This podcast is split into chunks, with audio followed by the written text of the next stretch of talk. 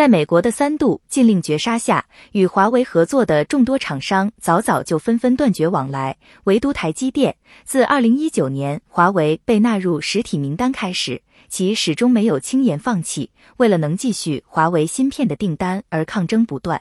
起先，台积电以降低美国技术份额绕过禁令规定，再三为华为代工芯片，后来又宣布在美国建立工厂，以技术换取订单和市场。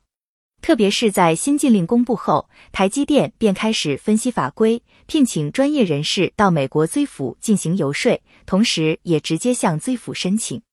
此外，台积电也多次发声，表示不愿再发声。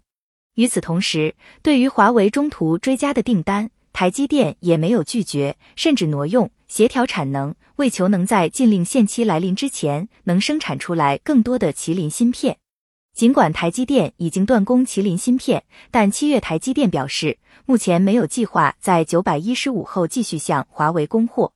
这言外之意就是将来可能会继续供货。再说，台积电的两项重大举措到目前为止都还没有明确结果，这说明他仍在努力争取华为的麒麟芯片订单。其中一项是宣布在美国建立工厂，但尚未有确切落实的消息。有消息说，台积电也可能利用工厂建设来与美资府讨价还价。另一项是台积电向美国半导体工业协会提交通用产品申请，来解决麒麟芯片的供货难题。日前，台积电方面正式表态，这也是继九百一十五后断供华为，台积电首度发声。据报道，台积电总裁魏哲嘉公开表示。客户的产品在台积电制造没有成功，最紧张的不是客户，而是台积电。只有让客户成功了，台积电才会有商机。由魏哲家的一句话可以看出，台积电是在推销自己，重视顾客，要和顾客一起努力。要知道，作为台积电重要客户之一的华为，仅二零一九年就贡献了超过三百六十亿元的收入，而且这个数字仍在快速增长中。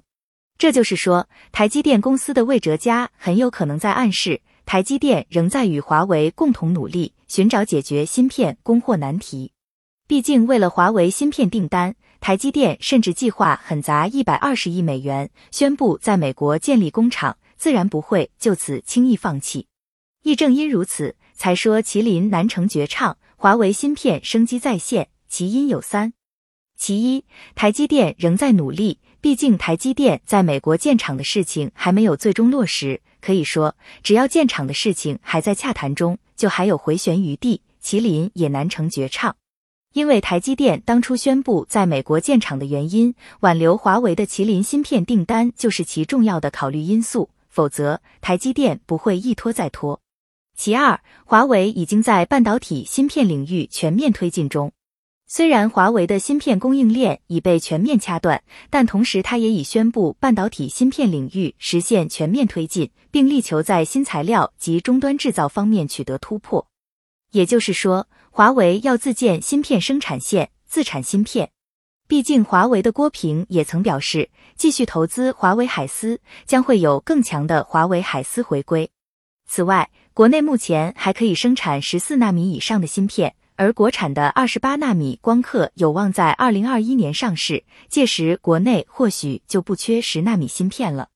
其三，最近 ASML 也公开发声，称将会加快其在国内市场的布局。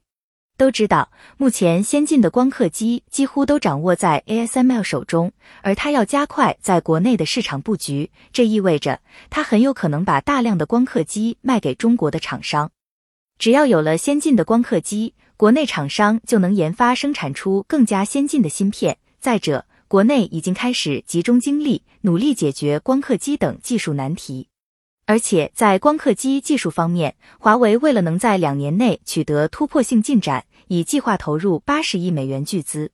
总而言之，就算如今华为没辙了，麒麟芯片也断供了，但华为储备的麒麟芯片还够用一段时间。同时，还有多方仍在努力解决麒麟芯片问题，无论是台积电，还是国内厂商，再或是华为自己。因此说，麒麟难成绝唱，因为包括华为自己、台积电等多方都在努力想办法解决麒麟芯片的供货难题。最后，你认为海思麒麟芯片会是绝唱之命吗？欢迎下方留言说说你的看法。